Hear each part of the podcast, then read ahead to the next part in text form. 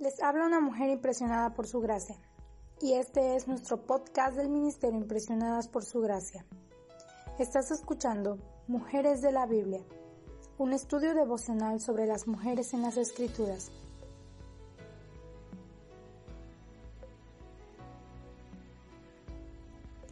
Hoy hablaremos de María y estudiaremos su historia.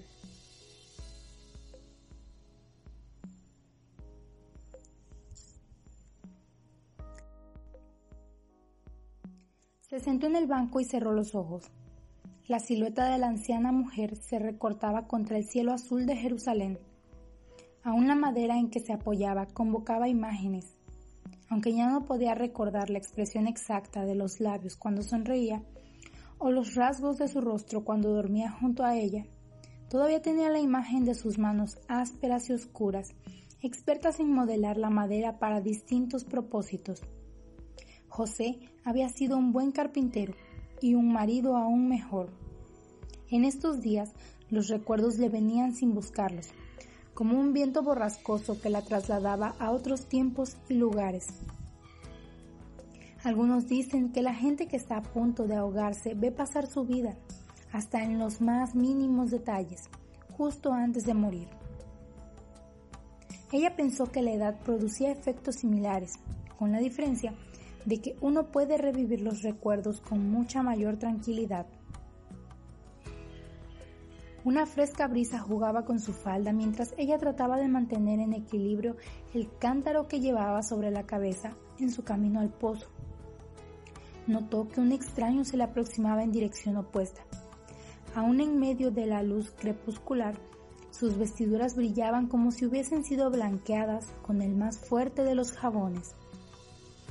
Te saludo, tú que has recibido el favor de Dios. El Señor está contigo, le dijo en voz alta.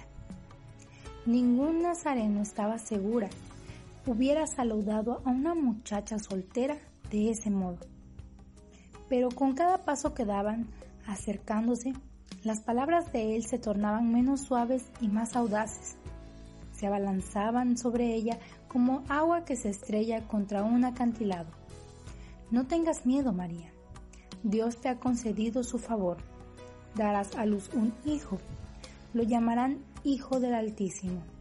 El Espíritu Santo vendrá sobre ti. Tu pariente Elizabeth va a tener un hijo en su vejez. Ola sobre ola caía sobre ella mientras escuchaba las palabras del ángel. Primero sintió confusión y temor luego asombro y gratitud, y finalmente un torrente de gozo y paz.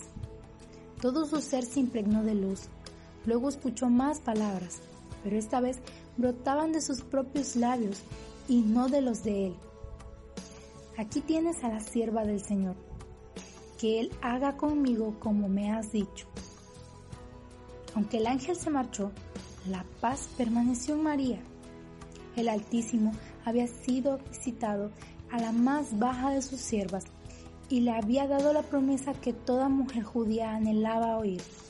Darás a luz un hijo y le pondrás por nombre Jesús. Dios el Señor le dará el trono de su padre David y reinará sobre el pueblo de Jacob para siempre. Su reinado no tendrá fin. La luna parecía una sonrisa colgada en el cielo nocturno cuando María levantó los cántaros llenos de agua hasta el borde y comenzó a caminar a través de los campos. Mientras el agua se balanceaba y salpicaba al ritmo de sus movimientos, notó que ella también se sentía plena y satisfecha, como si acabara de comer su plato favorito. Sabía que las preguntas vendrían al llegar la mañana, pero ahora le bastaba con mirar las estrellas y saber que Dios obraba a fin de dar forma a su futuro. Mamá, mamá, gritó corriendo hacia ella y extendiendo sus brazos regordetes como en súplica. Jesús, ¿qué es lo que te sucede, hijo? le preguntó sonriendo. Tomó al niño en sus brazos antes de que tambaleara en su acostumbrado enredo de brazos y piernas. Pero él era puros besos mientras daba grititos y apoyaba su cabeza llena de rizos contra el pecho de su madre. como si quisiera esconderse dentro de su carne suave y cálida. Ella suspiró contenta. ¿Cuántas madres había conocido? Pero ninguna la había descrito de un modo adecuado en qué consistía la maravilla de tener un hijo. Las risas, al constante, la sorpresa, la ternura, por no mencionar el temor y las preocupaciones que formaban parte de todo ese paquete. Pero ese no era momento para entregarse a tales consideraciones. Los hombres que habían llegado de Oriente ya habían partido de regreso. Qué extraños le parecieron esos magos con su historia de una estrella que los había guiado hasta Belén en busca de un nuevo rey se habían inclinado delante de su niñito de ojos oscuros, desplegando delante de él tesoros de oro, incienso y mirra, como si estuvieran rindiendo honores a la realeza. Una mañana, sin embargo, empacaron con urgencia diciéndoles que en un sueño habían sido advertidos que debían regresar a su tierra sin dar aviso al rey. La sola mención del nombre de ese rey la llenaba de pavor. Belén quedaba apenas unos 10 kilómetros al sur de Jerusalén, peligrosamente cerca del hombre que había asesinado a sus propios hijos por temor de perder el trono. ¿Cómo reaccionaría un gobernante como él ante los rumores de que en Belén había nacido un niño rey? Hacía dos noches que José la había sacudido, despertándola del sueño, mientras le contaba en voz baja detalles del sueño que acababa de tener. María, un ángel se me apareció. Tenemos que irnos antes de que amanezca. Herodes planea buscar a nuestro hijo para matarlo. Ahora iban rumbo a Egipto, revirtiendo los pasos de Moisés, Aarón y Miriam, que habían conducido a sus antepasados hacia la libertad tanto tiempo atrás. María se preguntaba, mientras descansaban, si alguna vez volvería a ver su tierra. Mujer, dijo en suspiro suave, doloroso, a través de labios resecos por la sangre pegada, y con sus delgados brazos abiertos a los lados, como implorando. Las palmas de sus manos estaban sujetas por clavos. La miró y luego dirigió sus ojos al joven parado a su lado. Ahí tienes a tu hijo. Las palabras le salían titubeantes. Entonces le dijo al hombre en un suspiro, ahí tienes a tu madre. Ella quería poder llegar a tocarlo con toda la fuerza de su amor y esconder esa aflicción en su pecho, diciéndole que él era el hijo al que verdaderamente necesitaba. ¿El Dios que había tenido piedad de Abraham no tendría piedad de ella también? ¿Le permitiría sufrir lo que al patriarca le había evitado, el sacrificio de su propio hijo? Toda su vida había amado al Dios cuyo ángel le había hablado llamándola muy favorecida. Pero, ¿cómo podría una mujer cuyo hijo estaba muriendo sobre una cruz romana considerarse favorecida? De pronto volvieron a su mente sus propias palabras, como si una versión más joven de ella le susurrara al oído. Aquí tienes a la sierva del Señor, que Él haga conmigo como me has dicho. El cielo del mediodía se oscureció, pero todavía podía percibir la silueta retorcida de su hijo sobre la cruz, que la buscaba con la mirada.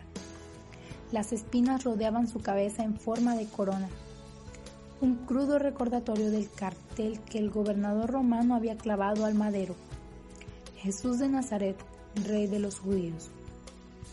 Pensó en los magos y en sus costosos regalos, el oro y el incienso, tesoros reales que les habían ayudado a sobrevivir durante su estadía en Egipto.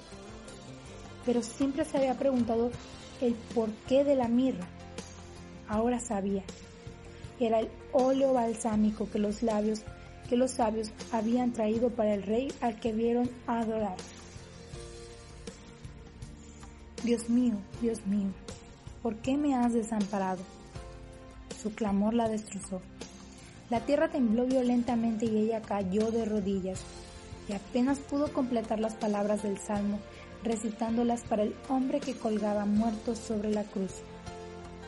Dios mío, Clamo de día y no me respondes. Clamo de noche y no hallo reposo. Pero yo, gusano soy y no hombre. La gente se burla de mí y el pueblo me desprecia. Cuantos me ven se ríen de mí, lanzan insultos meneando la cabeza. Pero tú me sacaste del vientre materno, me hiciste reposar confiado en el regazo de mi madre. Fui puesto a tu cuidado desde antes de nacer desde el vientre de mi madre. Mi Dios eres tú. Me han traspasado las manos y los pies. Puedo contar todos mis huesos. Con satisfacción perversa la gente se detiene a mirarme. Se reparten entre ellos mis vestidos y sobre mi ropa echan suertes.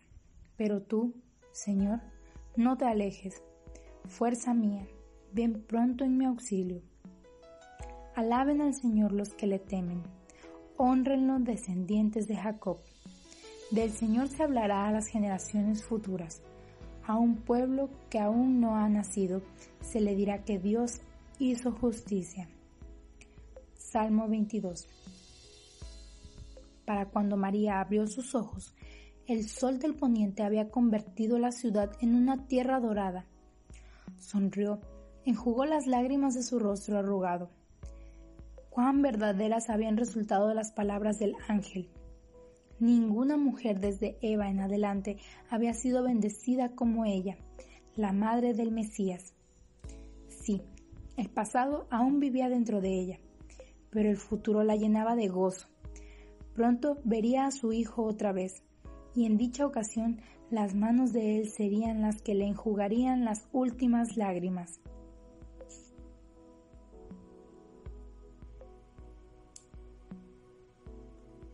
Nuestra oración es que el Dios de nuestro Señor Jesucristo, el Padre glorioso, te dé el espíritu de sabiduría y de revelación para que lo conozcas mejor y que asimismo sean iluminados los ojos de tu corazón para que sepas a qué esperanza Él te ha llamado